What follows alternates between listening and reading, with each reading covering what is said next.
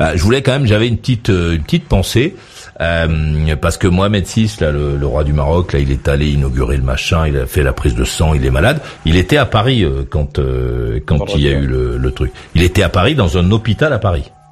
ce que je trouve intéressant, c'est que euh, le roi du Maroc, euh, on en a beaucoup entendu parler parce qu'il avait acheté 1000 mètres carrés, je sais pas où, euh, place de l'Étoile. Il est, il, est, il fait des dépenses colossales, mais il ne fait pas d'hôpitaux.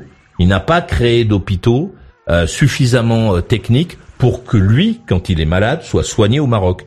Le mec, il est obligé d'aller en France, alors qu'il y a des, tensions entre la France et le Maroc, etc. Euh, au lieu d'acheter des propriétés partout, de faire des trucs, pourquoi est-ce qu'il n'a pas fait un hôpital? Il y a des médecins marocains extrêmement compétents, il y en a plein la planète, des chirurgiens, des très bien. On se rend compte que le Maroc est capable de, s'occuper de ses malheurs, hein, euh, puisque bon. Euh, finalement, ils, n'ont pas besoin. Ils ont pris 60 mecs en euh, je sais pas où en Angleterre, ils ont pris 40 mecs euh, euh, en Espagne. Bon, le, gros des, des sauveteurs sont des gens du Maroc. Donc c'est un pays qui est capable de s'occuper de tout ça.